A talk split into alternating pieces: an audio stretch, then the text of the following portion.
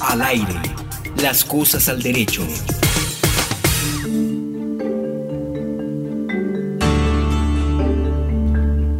Saludamos muy especialmente a todos los oyentes de INSI Radio de este programa Las Cosas al Derecho. Una vez más que traemos a la mesa una temática especial como es el derecho a la información de los ciegos. A propósito de la Feria, de, Feria Internacional de Bogotá, de la Feria del Libro de Bogotá que terminó hace pocos días, eh, publicamos también en nuestra revista INSI Digital un artículo alegórico al derecho a la información de los ciegos. Y este tema es muy importante a propósito de la lectura, de los libros, de las letras, de la lectura en braille, de la lectura con, con audiolibros. Es muy importante eh, saber cómo se ha ido garantizando la lectura para nosotros las personas ciegas, ya que eh, la, cultura de la visualidad y el no ver eh, realmente constituye una barrera para acceder a la información y por eso es tan importante que los países, que el Estado colombiano tenga muy, muy bien afincado jurídicamente el tema del derecho a la información, puesto que tienen que haber algunas exenciones, algunas acciones afirmativas en favor de la población con discapacidad visual para poder garantizar el acceso a la información de los ciegos, para poder tener y obligar a las entidades tanto públicas como privadas para tener formatos o que maneje formatos accesibles para ciegos y para que realmente podamos compensar ese 80% de la cultura de lo visual y poder también tener textos en braille, textos en formatos accesibles para el lector de pantalla, textos eh, accesibles a través de la escucha. Eso es muy importante y esa es la temática que nos aboca el día de hoy. El derecho a la información para los ciegos. Con esto le doy la bienvenida a Henry Díaz que nos acompaña en el día de hoy como es tradicional. Doctor, cordial saludo para usted y para todos los oyentes de la radio incluyente en este programa número 144 de Las Cosas al Derecho, como lo mencionó el doctor, Derecho a la Información para los ciegos, doctor. Sí, Henry, es que este tema mm, para todos los oyentes que eh, amablemente nos están escuchando, nos están llevando a sus equipos, a sus dispositivos móviles. El tema del derecho a la información es muy importante, Henry, porque y más teniendo en cuenta las pistas o las autopistas de la información digital hoy por hoy. Eh, toda la información va muy rápida, o sea, anteriormente o hace muchos años o hace muchos siglos, pues la información, por eso la gente dice que es que el tiempo, que, que ahora el tiempo corre más, ¿no? es algo así como dicen las mamás, que ahora el tiempo no rinde. Y en realidad el tiempo siempre ha ido al mismo, a la misma velocidad, pues los días siempre tienen 24 horas y los años tienen 365 días y 12 meses y 52 semanas, o sea, eso, eso no ha cambiado. Lo que ha cambiado es la velocidad con que hacemos las cosas los humanos porque anteriormente pues Henry uno mandaba una carta y se iba en barco hasta Europa y hasta que le contestaran podría pasar un año. Correcto, sí, Mientras que ahora directamente a través de un correo o un WhatsApp, antes de llamar por teléfono, yo recuerdo cuando hice mi doctorado en España. Sí, señor. Pues se lo, uno llamaba cada ocho días a la casa, a la familia, cada quince, porque llamar por teléfono era caro y había que hablar temas muy específicos para aprovechar el tiempo.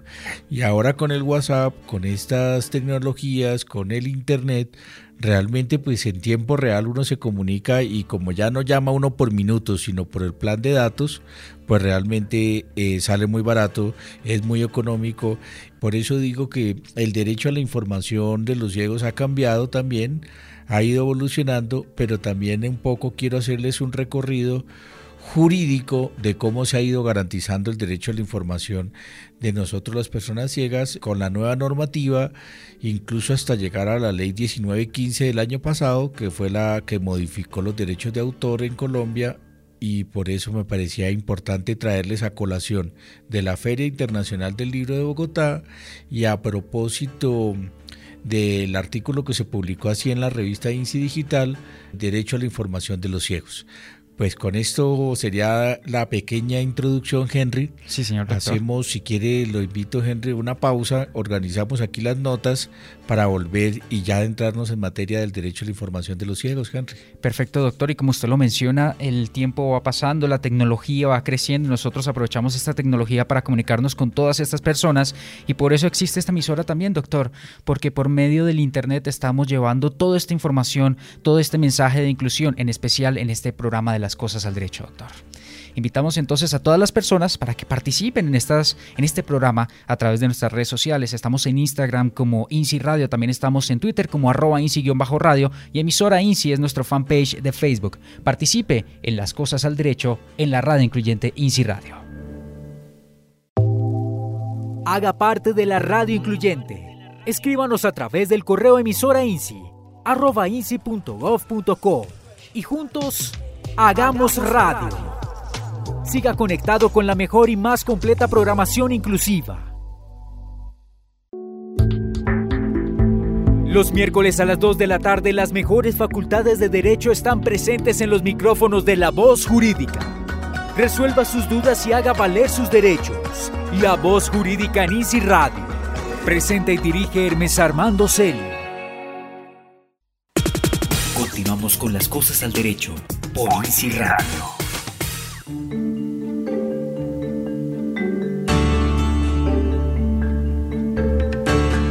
Bien, Henry, volvemos aquí a las cosas al derecho y estábamos para todos los oyentes eh, organizando cómo vamos a redistribuir el tiempo en este programa Las cosas al derecho, hablando del derecho a la información, en concreto de las personas ciegas. Y sabido es Henry, vuelvo y lo reitero, que el 80% más de la información del mundo es visual, no es auditiva. Correcto. No es táctil, no es olfativa. Si hay información olfativa, desde luego, los restaurantes, los, los perfumes. También hay información táctil, ahora incluso con la áptica, con con H, P y T, la áptica también, que es toda la información que se van a pasar eh, a través de un guante o sensorial o los celulares, que es como el futuro también de la información.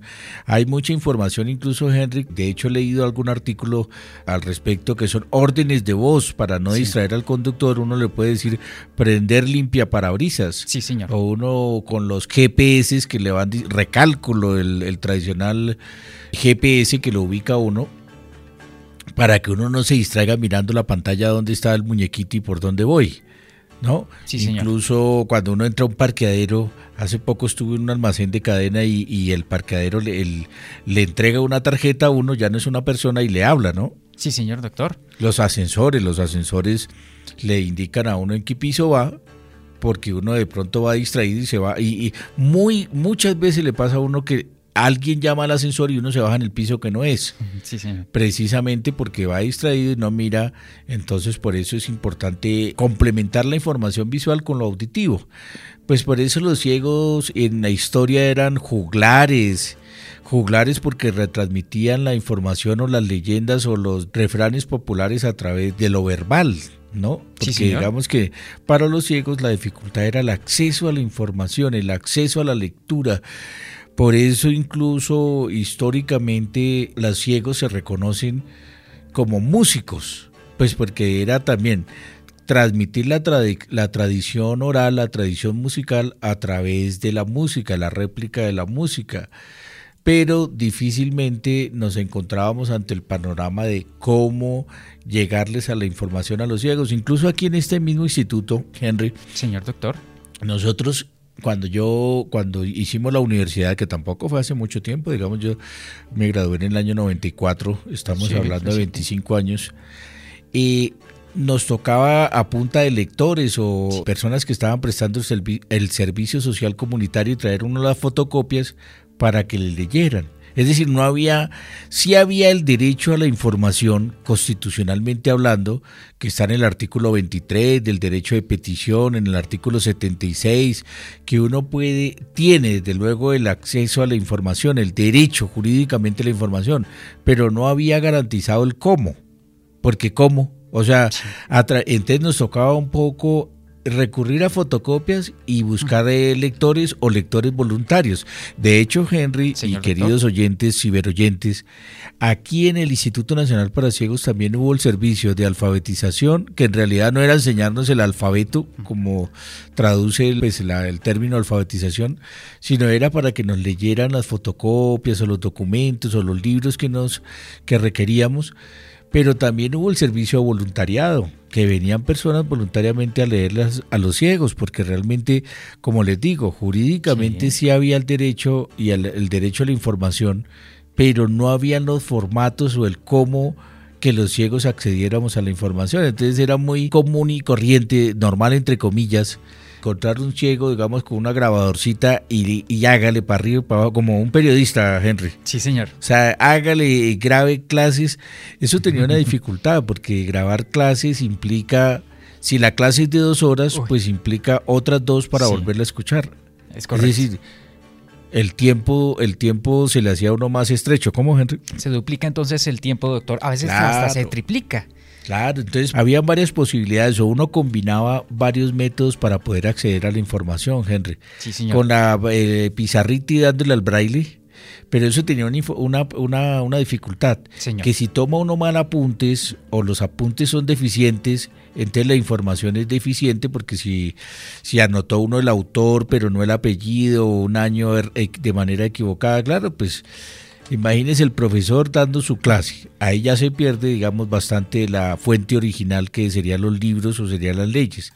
Y de ahí para allá, tomando unos apuntes que nunca van a ser al pie de la letra, ya se sigue cada vez perdiendo más información en esa cadena. O grabando las clases también se dificultaba.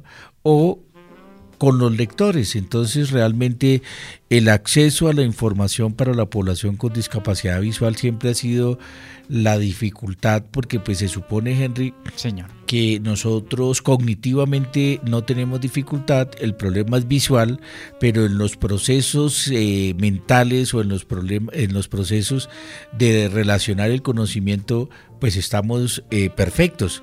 El problema es cómo nutrir de información a ese computador. Es como eh, un computador, Henry, pues si usted no le, no le mete toda la información adecuada, él procesa lo que usted le, le meta de información. Nosotros también mentalmente procesamos lo que tenemos, pero si no tenemos totalmente nutrido ese computador, lo difícil era eso, cómo nutrirnos de información los ciegos, cómo garantizarle en realidad el derecho a la información de la población con discapacidad. Entonces, a punta del braille, sí, pero ¿cuántos libros hay publicados en braille? A punta de, de grabar clases y de grabar, pues también sirve. De hecho, la prueba está que así nos graduamos muchas personas ciegas sin lectores de pantalla. Bueno, en esa época había el Cyberbose, que, que fue como los inicios de de un show, de los lectores de pantalla que también nos sirvieron y no vamos a ser desagradecidos. Y por eso Henry también incluso en aquella época se crearon, no sé si usted las conoce aquí, las grabadoras cuatro pistas. Sí, señor, sí, señor. Que era volver más lento de un lado y de otro lado, en lugar de partir la cinta o dividir la cinta en dos, se dividía en cuatro pues como no era para alta definición en música, sino era para, para grabar libros, Henry. Sí, señor. Entonces un cassette de 90 minutos pues terminaba, pues, terminaba eh, sirviendo para seis horas. Entonces nos servía mucho para poder grabar libros, para poder aprovechar y no andar con muchísimos cassettes. Y la dificultad, Henry, como lo tiene usted en su artículo, que habla de una estadística de la Declaración de Guatemala, que fue una reunión que hizo tal vez la ONCE y algunas organizaciones que hablan de un porcentaje de libros accesibles. No sé si tiene el dato ahí, Henry, sí, señor. en la introducción de este artículo nos remitimos entonces, doctor, al artículo Derecho a la Información de los Ciegos, firmado por el doctor Carlos Parra Duzán, director general del Instituto Nacional para Ciegos INSI. Según la declaración de Guatemala por el Tratado de Marrakech, se estima que en América Latina solo el 2% de libros son accesibles a la población con discapacidad visual, fenómeno que incide en su desarrollo inclusivo, doctor. Claro, o sea, si el 2%, Henry, o sea, de cada mil libros yo solamente accedo a 20, y eso que con libros digitales y con lectores de pantalla y con braille, solo accedo al 20, pues eh, cada vez yo voy a que las personas ciegas vamos a estar más rezagadas si la legislación de los países pues no aprieta el ritmo si la reproducción de libros, por eso la apuesta del instituto hace, a tener una biblioteca digital, si no le apostamos a tener una licencia eh, o un lector de pantalla, si no le apostamos a una emisora, si no le apostamos al boletín, si no le apostamos a todos los formatos posibles para compensar la dificultad de acceder a la información, pues cada vez el rezago va a ser peor, Henry. Y por eso nos tocó también buscar varias alternativas en formatos para libros digitales para poder tener una mayor cantidad de libros para que todas esas personas que quieren conocer más sobre los libros puedan tener acceso y eso lo hacemos gracias también a la Biblioteca Virtual para Ciegos del Instituto Nacional para Ciegos Inci Doctor. Claro que sí, o sea, nosotros hablábamos, Henry, extra micrófono ahora antes de empezar el programa y organizando los apuntes. Por ejemplo, yo, el plan de desarrollo, el plan nacional de desarrollo se acaba de aprobar. Sí, señor. Eh, todavía no tiene número asignado de la ley, pero yo estaba revisándolo, buscando y buscando a ver qué había con los descriptores que le da uno el buscador de Word, a ver qué encontraba de discapacidad, encontré varios aspectos, pero es un documento de casi 300 páginas que esto hacerlo hace 20 años era imposible, o sea, y lo encontré ya en Word, lo pude convertir en un formato accesible, lo revisé, duré como dos o dos horas y media en la madrugada leyendo, buscando discapacidad, cuál es el enfoque en cuanto a nuestro sector. Hubo otras cosas que también me interesaron, pero estoy hablando en cuanto a discapacidad. Señor. Pero eso, Henry, pensarlo hace 20 o 25 años, cuando andábamos con las fotocopias, la grabadora y la pizarra y el punzón, eso era imposible. Sí, señor, eso es cierto. O sea que lo doy, por ejemplo, porque es un documento de casi 300 páginas robusto, con una división de títulos, de secciones, subsecciones. Es bien difícil, eh, la redacción es muy densa, muy compleja jurídicamente, pero no, ya hoy por hoy tuvimos la oportunidad de acceder al documento, de revisarlo. Muy próximo tendremos aquí en la mesa de trabajo cómo quedó la discapacidad en el nuevo Plan Nacional de Desarrollo, Pacto por Colombia, Pacto por la Equidad.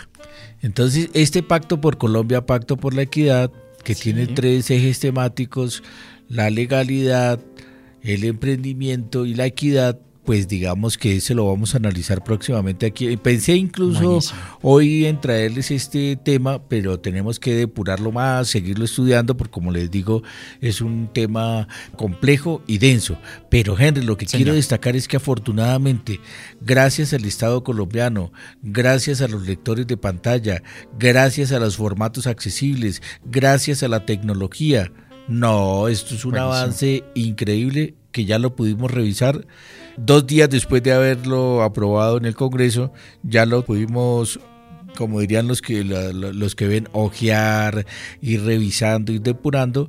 Y como les digo, próximamente traeremos el documento de la discapacidad en el nuevo Plan Nacional de Desarrollo, Pacto por Colombia, Pacto por la Equidad, 2019-2022. Sí, señor. O sea que esto es muy importante, Henry, para compensar el acceso a la información y si bien es cierto, está contemplado en la Constitución, pues eh, para nosotros los ciegos tenemos que realizar algunas acciones afirmativas para realmente acceder a esa información. No sé qué más tenga Henry en la introducción de este documento de derecho a la información de los ciegos para comentar en la introducción. Claro que sí, me ¿Puedo hacer un comentario chiquitico? Claro, claro que sí, Henry. Doctor, y es que por eso nosotros hacemos algo que se denomina como transmedia. Es decir, el doctor hace un artículo y también ese artículo se transmite o se transforma en un documento de audio que se llama Las cosas al derecho. Y además de esto, doctor, se convierte en videos que lo realiza el centro de audiodescripción, también el área de mm, audiovisual. Y todos estos diferentes medios se crean para llevarles información a las personas con discapacidad visual para que tengan varios formatos accesibles, doctor. Y por eso desde el INSI seguimos trabajando de la mano de la tecnología también.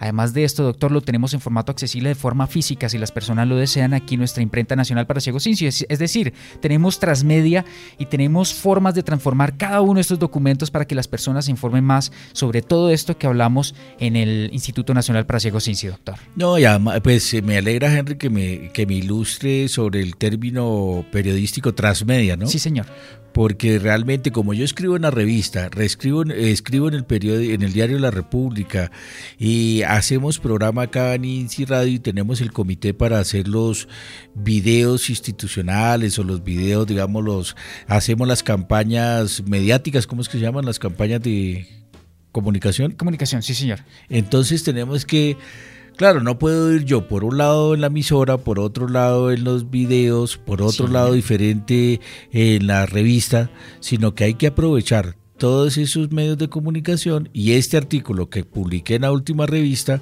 pues ahora le estamos haciendo transmedia aquí mismo en la emisora, sí, señor. aprovechando el apoyo del texto y pasándolo a este formato de INSI, de, de INSI Radio y me gusta mucho esta, este concepto porque realmente es un esfuerzo que hacemos para llevarles a ustedes la información eh, en este preciso artículo del derecho a la información de los ciegos. Otra cosita ahí con base en lo que está mencionando el doctor y lo que hablaba sobre cómo las personas ciegas tenían que digamos que buscar para poderse informar y es que en universidades, por ejemplo, doctor, como el, el, Politécnico Gran Colombiano, están haciendo sus documentos accesibles y todo esto es porque vinieron aquí al INSI, llamaron y pidieron esa asesoría técnica para poder realizar estos eh, archivos más accesibles para las personas con discapacidad visual que están cursando las carreras, eh, las diferentes carreras que están allá presentes en esa universidad, doctor.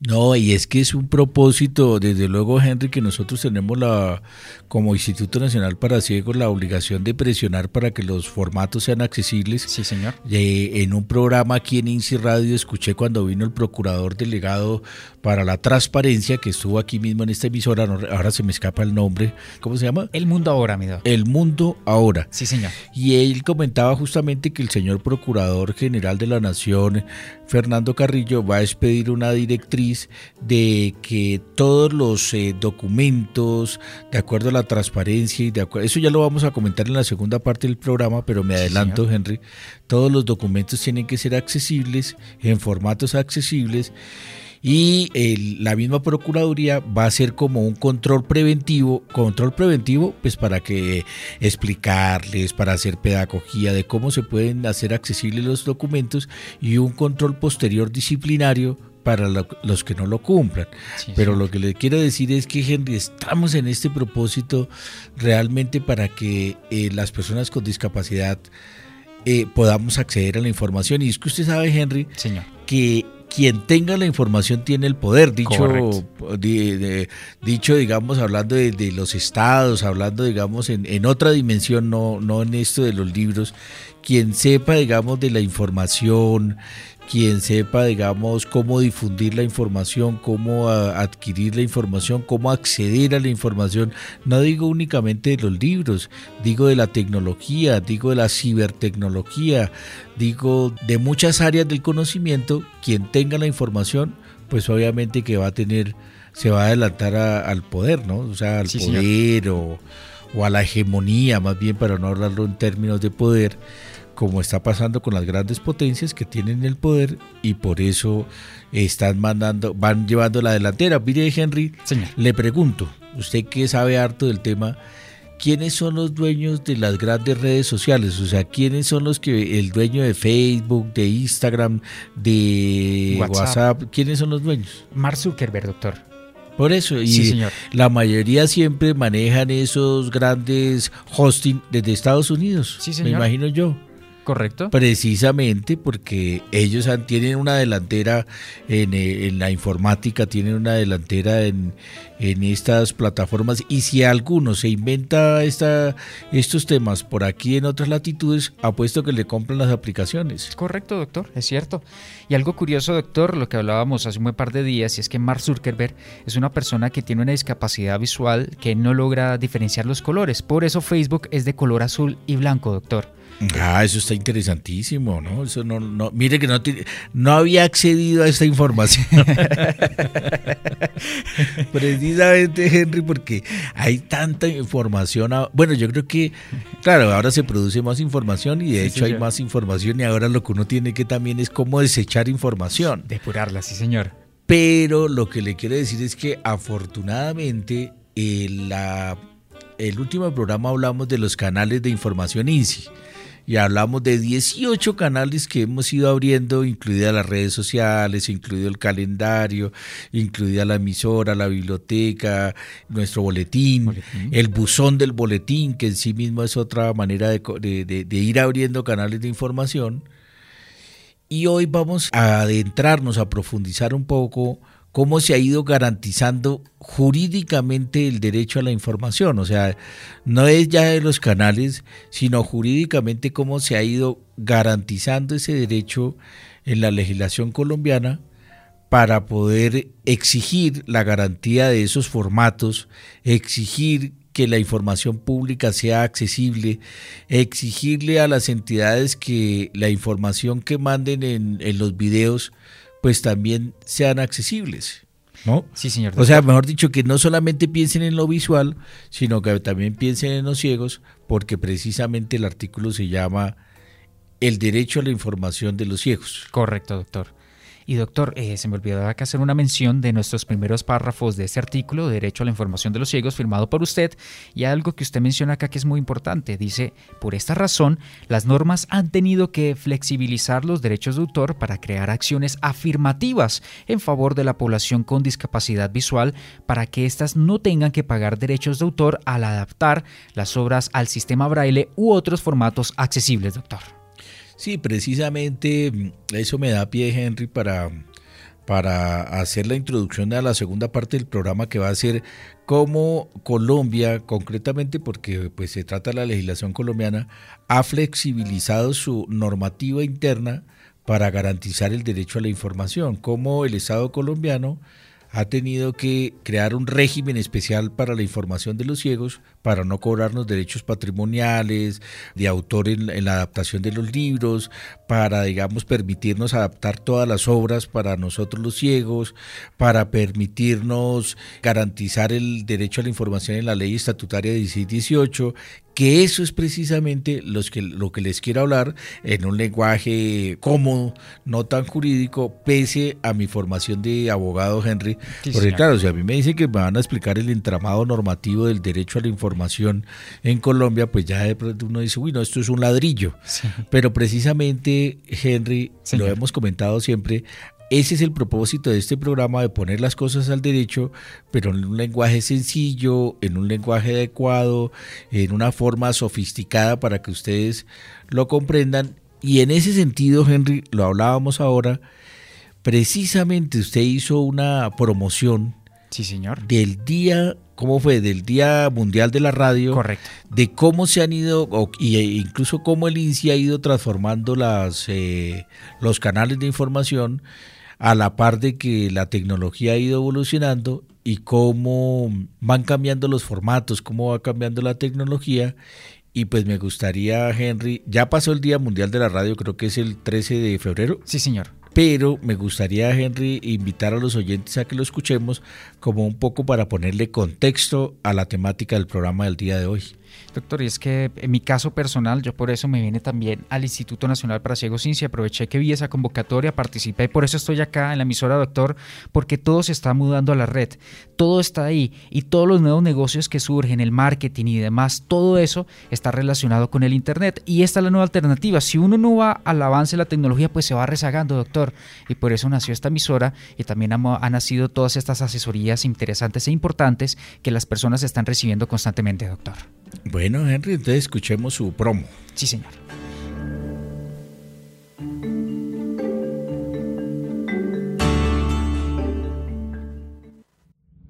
...12 de abril, 1912... El exceso de emisiones radiofónicas evidenciaron las dificultades de comunicaciones. El barco jamás creado, el Titanic, se hundió y con él partió la discusión en cada país en torno a la necesidad de reglamentar las emisiones radiofónicas. Así se logra un sistema más eficiente de comunicación. Was rugby, England versus Wales at Twickenham.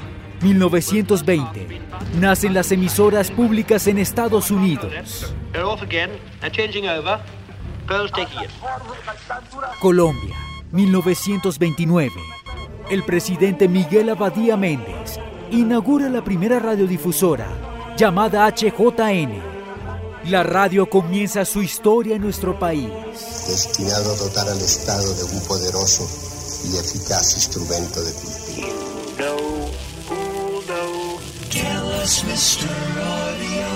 En 1933 Edwin Armstrong ideó lo que hoy conocemos como la FM. Infortunadamente la Radio Corporation of America RCA no dejó que se implementara esta herramienta tecnológica.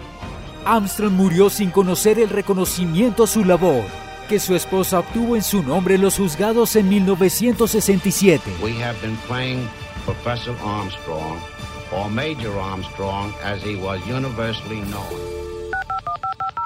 1990. Nacimiento del primer proveedor de Internet a través del teléfono. El mundo se conectó a Internet y las personas accedieron a un universo lleno de información. La red de redes era una realidad. 2015, 24 de junio, 7 de la mañana. INSI Radio emite su primera señal en vivo. La radio incluyente está al aire. Estamos dando inicio con Lady Hoyos a este nuevo programa de la parrilla de INSI Radio, Las Cosas al Derecho. Así es, director. A partir de este momento nos conectamos con la primera emisión de lo que serán Las Cosas al Derecho. 2017. Se posicionan en las redes hashtags como discapacidad, inclusión y diferentes temas relacionados con INSI Radio. Discapacidad visual INSI e INSI Radio están marcando tendencia hoy. 2018. La radio incluyente se consolida con 20.000 oyentes y la aplicación de INSI Radio llega a su versión 3.0. Extra, extra. INSI Radio presenta actualización de su aplicación móvil. En el 2019 se estrena un nuevo streaming y se mejora su señal. Una radio diferente, la radio de todos. INSI Radio, la radio incluyente.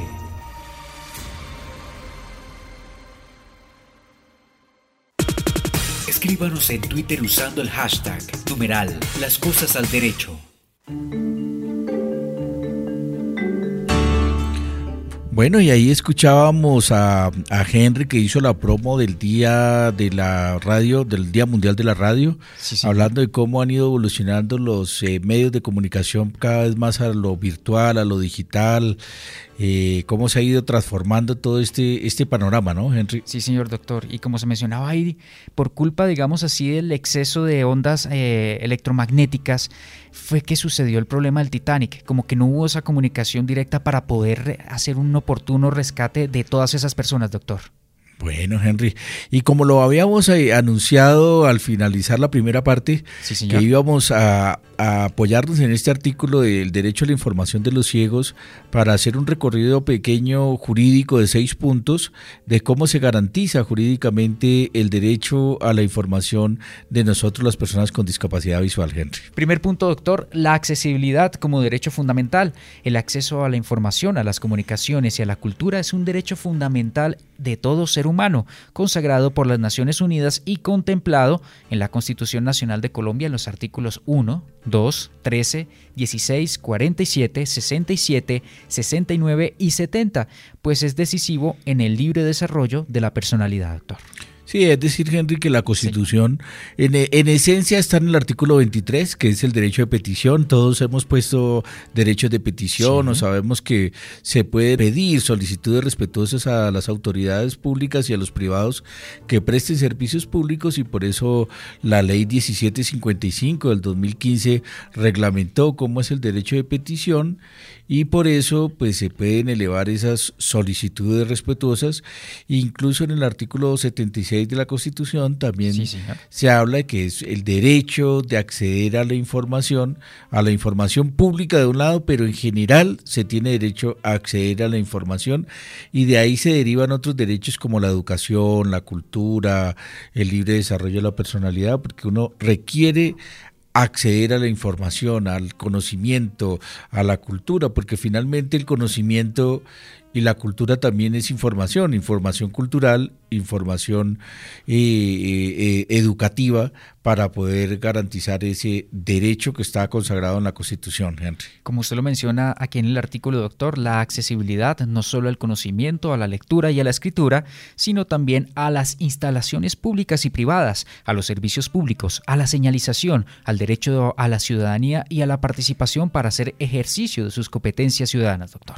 Claro que sí, porque si uno, Henry, se entera a tiempo de que hay una convocatoria, de que hay una beca, pero se cerraba hasta ayer a las 12 de la noche, si yo no tengo el acceso a la información, pues muy seguramente se me va a pasar.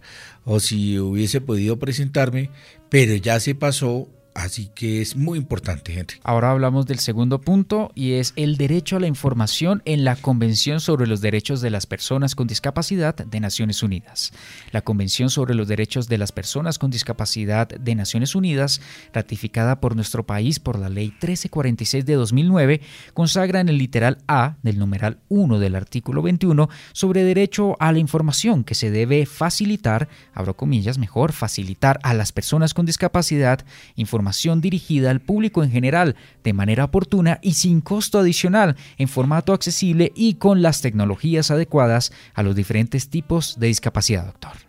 Sí, efectivamente el segundo punto es alusivo de que la convención, ya que es el, único instrumento eh, para nosotros las personas con discapacidad de Naciones Unidas, eh, recuerde gente que yo hice parte del comité de seguimiento, y esta, este instrumento internacional eh, con carácter vinculante para los Estados miembros, para los Estados parte, eh, obliga a que eh, la información sea oportuna y en formatos accesibles para nosotros.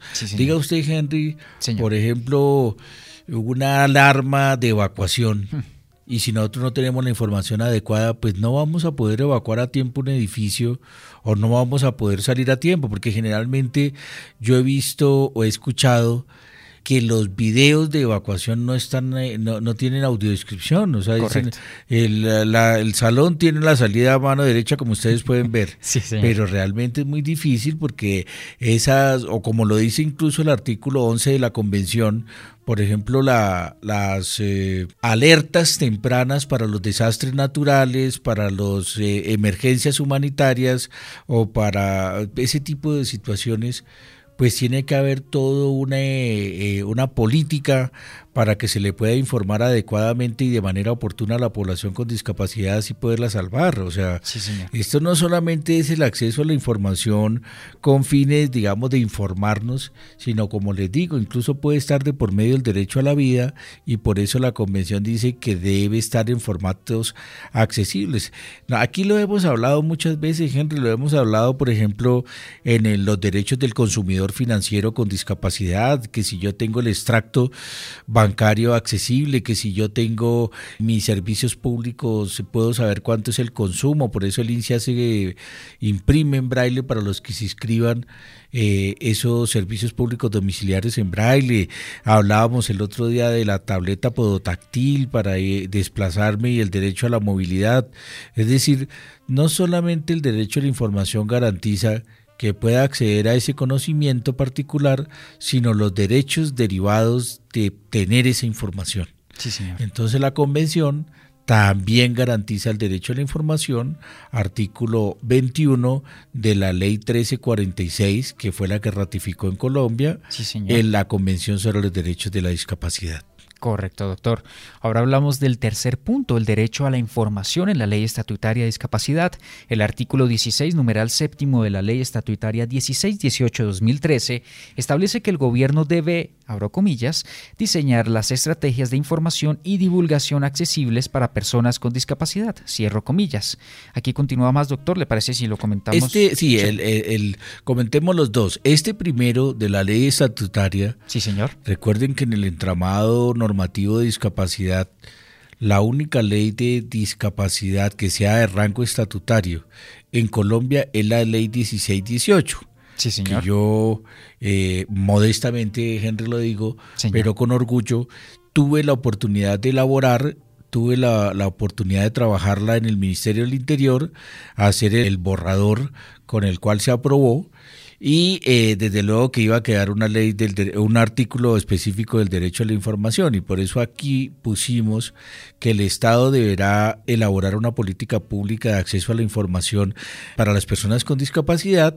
Y derivado de ello fue que quedó el artículo cuarto de la ley estatutaria 1712 de acceso a la información para personas con discapacidad. O sea, derivado de esta de este artículo surge después la ley de transparencia y por eso queda que es una obligación o es un derecho fundamental el acceso a la información pública. Incluso este artículo 16 también se puede reglamentar específicamente para los formatos, para la audiodescripción, para todo lo pertinente a las personas con discapacidad.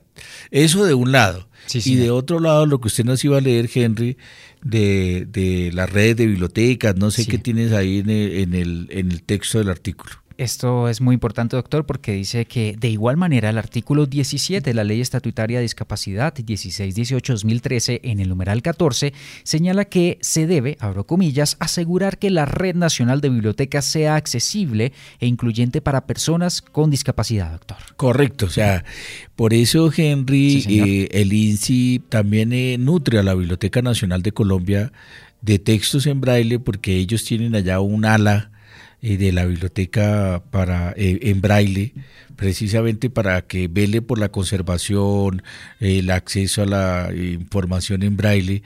Y por eso en el artículo 17 de la ley estatutaria se estableció que esa red nacional de bibliotecas tenga un capítulo accesible para nosotros. O sea, no es solamente tener allá los stand de libros eh, en texto, en texto, ¿cómo se llama? Impreso. Impreso, Sino que también sea accesible para nosotros las personas con discapacidad, bien sea en libros digitales o bien sea también en braille o de alguna manera que nosotros podamos leer. Aquí la Luis Ángel Arango, por ejemplo, tiene también escáner, tiene algunos libros digitales, tiene eh, también el software lector de, de, pantalla, eventualmente para leer esos textos accesibles, gente, porque precisamente si la obligación no es que sea única o obligatoriamente en braille, braille sí señor. pero sí que sean accesibles para nosotros.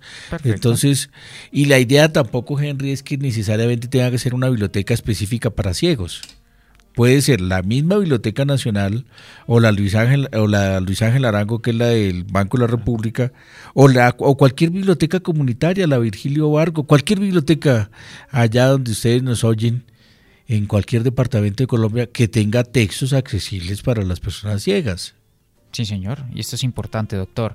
Ahora bien, hablamos del cuarto punto, el derecho a la información en la Ley 1680 de 2013. En este contexto, la Ley 1680 de 2013, que tiene por objeto, eh, abro comillas, garantizar el acceso autónomo e independiente de las personas ciegas y con baja visión a la información a las comunicaciones, al conocimiento y a la tecnología de la información y las comunicaciones para hacer efectiva su inclusión y plena participación en la sociedad, doctor. Sí, esta ley de 1680 del 2013 sí, señor. también nos permite, pues también se obliga como, e, esta ley es específica para ciegos. Sí, señor. Esta ley es, eh, es cerrada, digamos que garantiza el acceso a la información a, a la población ciega o con baja visión. Esta ley obliga que el Estado tenga una política de acceso a la información para los ciegos y en el artículo 12, Henry, ya lo hemos comentado y reiterado muchas veces acá, que permite la adaptación de cualquier obra literaria, artística o audiovisual. Correcto. Recuerde, sí, sí se acuerda Henry que le hemos leído insistentemente el artículo 12 de esta ley. Sí, señor. Que permite eh, adaptar las obras eh, sin permiso de los autores, sin pagar derechos patrimoniales de los autores, sin cobrarle a la población ciega. O sea, ese es como que el requisito es que eh, a la hora de hacer la distribución de esas obras, adaptadas para ciegos, se permite no pagar derechos patrimoniales siempre y cuando la distribución vaya a ser gratuita. Entonces, por eso muchas veces aquí grabamos libros sin autorización de los eh, respectivos escritores, pero porque sabemos que la Biblioteca Virtual para Ciegos de Colombia no paga eh, la suscripción, o mejor dicho, no cobra la suscripción y no estamos cobrando la distribución. Lo mismo aquí en la emisora Cualquier suscriptor puede escuchar, por eso nosotros no, al ser virtual, no pagamos regalías, no, no estamos pagando, porque es una emisora virtual, es una emisora para ciegos, claro, la puede escuchar cualquier persona, pero eh, la idea es que los contenidos especializados son para la población con discapacidad visual, Henry. O sea, estos ajustes que hacemos, incluso a los videos en el centro audiovisual para con la audiodescripción, pues una persona que vea también los puede ver, pero no tiene mucho sentido que uno viendo vea con audiodescripción. Correcto. Lo normal o lo cotidiano o lo lógico es que ese ajuste razonable, como lo llama la convención, se, es la adaptación para las obras de personas ciegas. No sé qué más quiera destacar en este cuarto punto, Henry, de la ley 1680 que eh, o bien suyo o bien que traiga el artículo. Como lo dice usted, doctor, sin fines de lucro y algo muy importante, cumpliendo la obligación de mencionar el nombre del autor y el título de las obras así utilizadas. Y es eso lo que también se, eh, menciona tanto en las descripciones que realizamos en, nuestro centro audiovisual como también en la emisora INSI Radio, doctor. Sí, incluso Henry, cuando eh, sigamos implementando el Centro Cultural del INSI, la idea, por eso dice, adaptar obras literarias, son libros, en esencia, obras artísticas. ¿Qué le, sé que le diría a Henry, si se pueden adaptar obras artísticas, ¿qué podríamos adaptar? Puede ser accesible, digamos, la Yoconda, doctor. Podríamos hacerla. Sí, yo creo que. Sí yo creo que digamos réplicas de cuadros pero en alto relieve o obras, eh, ¿cómo se llama? Eh, esculturas adaptadas para ciegos, no sé, que tenga digamos por temperaturas, por olores, por texturas.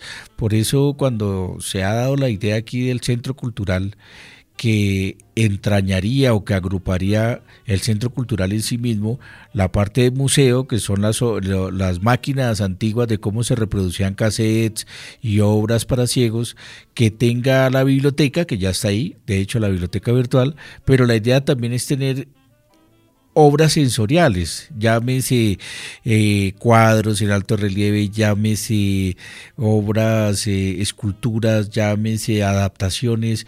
Eh, la idea es un poco, incluso lo vimos en la feria del libro, Henry, que se llamaba el libro sensorial.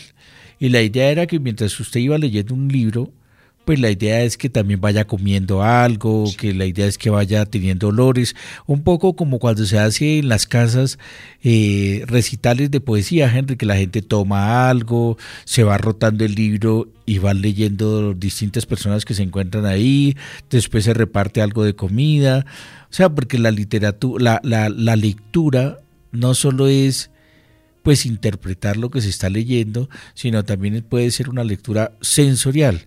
Y por eso la ley 1680, que es el cuarto punto de este recorrido jurídico, nos permite flexibilizar los derechos de autor y adaptar cualquier obra para los ciegos, cualquier obra literaria, artística o audiovisual para que nosotros la podamos reconocer. Bien sea, es decir, en ese orden de ideas, de Henry, si adaptamos al braille, pues no hay que pagar, siempre y cuando no se vaya a vender la obra. Y como usted dice, reconociendo la autoría o los derechos morales de la obra.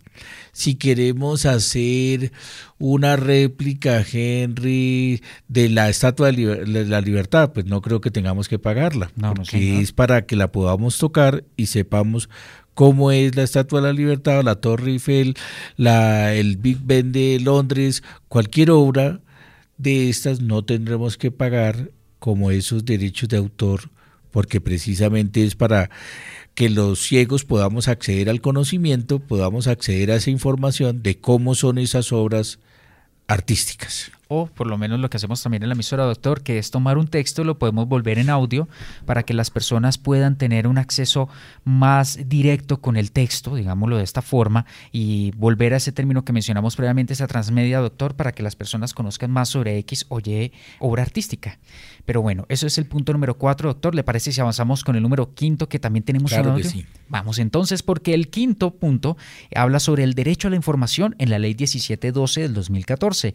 Por su parte, la ley estatutaria 1712 de 2014 establece la transparencia en la información pública, así como el derecho al acceso a la información pública nacional, consagrando en el artículo octavo criterios diferenciales de accesibilidad para la población con discapacidad, doctor. Correcto, Henry. Esta es el, la ley de transparencia, la ley estatutaria de transparencia que ya tiene el decreto 103 de 2015 que la desarrolla y es la que obliga a que todas las entidades públicas tengan formatos accesibles para nosotros, que las convocatorias sean accesibles y esta es la que hicimos una alianza con la Procuraduría General de la Nación, alianza en la cual el Instituto Nacional para Ciegos imprimió la ley estatutaria en braille, eh, la cual imprimió el ABC de la, transparencia, el acceso a la información en braille y en la cual eh, la Procuraduría se va a encargar de hacerle seguimiento a las entidades públicas para que cumplan el mandato de la ley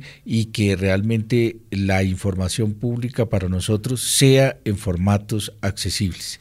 Incluso, Henry, pues hicimos, no me acuerdo la fecha, creo que el 3 de abril, una presentación allá en el edificio de la Procuraduría, conjuntamente con el viceprocurador Juan Carlos Cortés, y eh, hablamos precisamente de esta ley que es muy beneficiosa para nosotros porque obliga a que los formatos de la información pública sean accesibles. Ahora, Henry, esto, va, esto es un poco, pues digamos que tampoco para toda la, eh, dentro de 20 años, pero sí obviamente que las entidades se tienen que adecuar e ir cambiando sus páginas web, sus formatos, porque ya algunas, digamos que incurrirían en detrimento patrimonial porque las plataformas que tienen no son accesibles. Lo hablábamos con la Comisión Nacional del Servicio Civil, que el CIMO no era accesible, que toca hacerle, irle haciendo unos ajustes, pues para no, digamos, desechar la plataforma, eh, igual nos ocurre en el SENA que la plataforma Sofía para escribir las hojas de vida, igual nos ocurre en varias entidades que ya tienen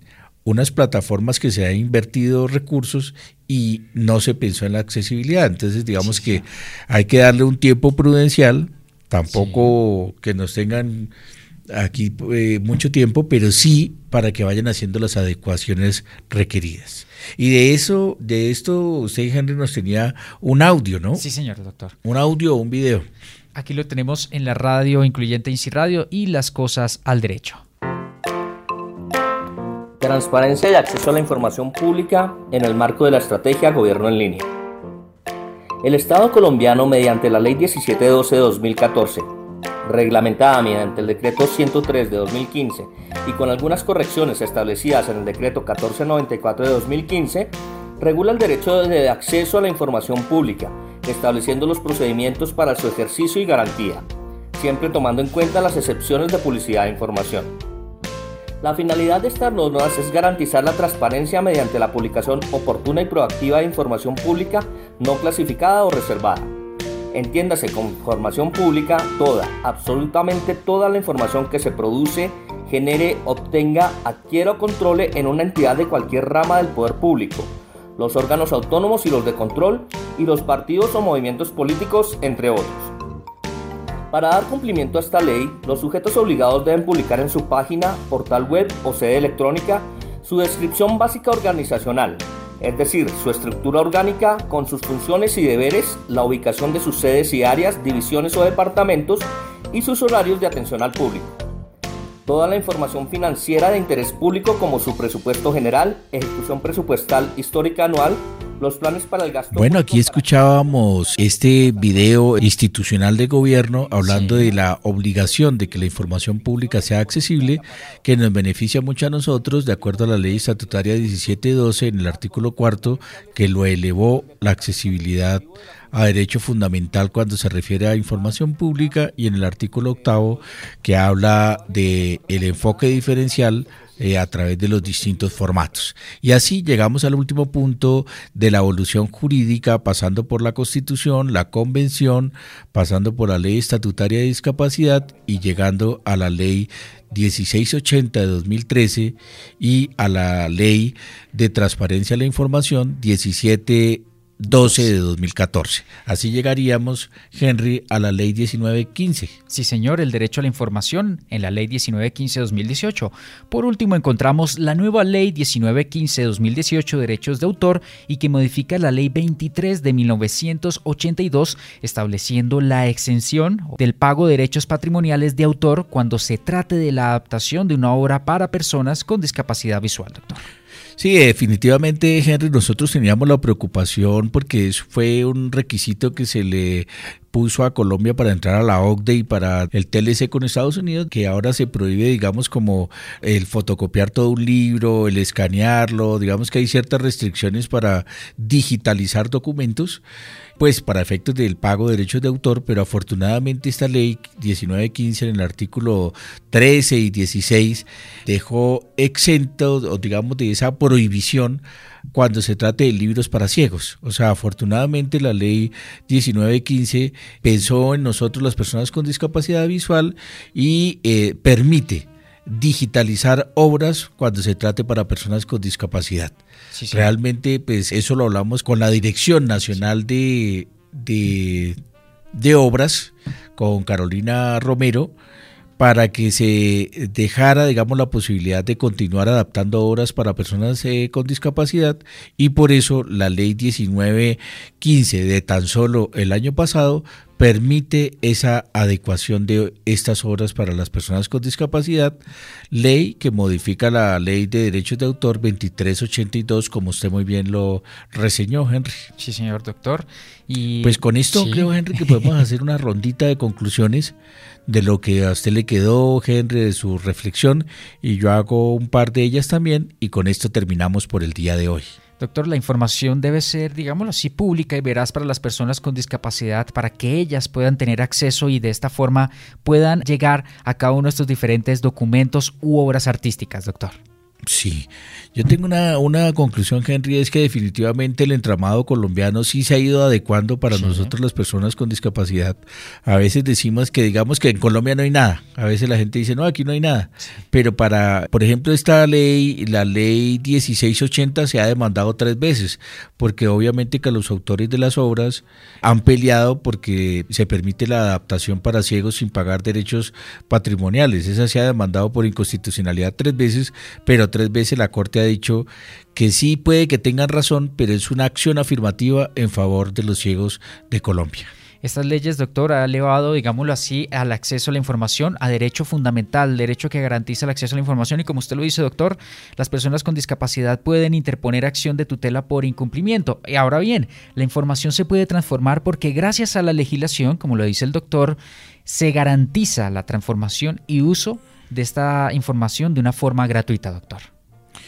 Pues bien, Henry, sí, además que con toda esta flexibilización normativa que trae este artículo de derecho a la información de los ciegos, nosotros vamos a permitirnos eh, seguir adecuando los libros, seguir creciendo en la biblioteca virtual para ciegos, seguir con nuestra emisora, continuar con los boletines, es decir, vamos a seguir implementando esa legislación en favor de todos ustedes que nos escuchan para adaptar las obras para el acceso a la información de los ciegos, Henry. Bueno, doctor, creo que esas eran las conclusiones. Bueno, Henry, queridos oyentes, espero que aprovechen el programa. Sí, señor. Espero que hayan disfrutado de los audios, de los sonidos, de este marco normativo y que lo puedan utilizar desde los distintos espacios en que ustedes se ocupan, tanto en la universidad, en las bibliotecas, en el trabajo, que les sea realmente de utilidad este programa 144 de las cosas al derecho, Henry. Un programa muy interesante, doctor, muy completo, como siempre lo hacemos en las cosas al derecho derecho, recuerde muy bien, Derecho a la Información de los Ciegos, un artículo del doctor Carlos Parra director general del Instituto Nacional para Ciegos Ciencia, aprovechando para hablarlo y mencionarlo en este programa, doctor. Bueno, hasta el próximo programa aquí, desde la Casa de los Ciegos.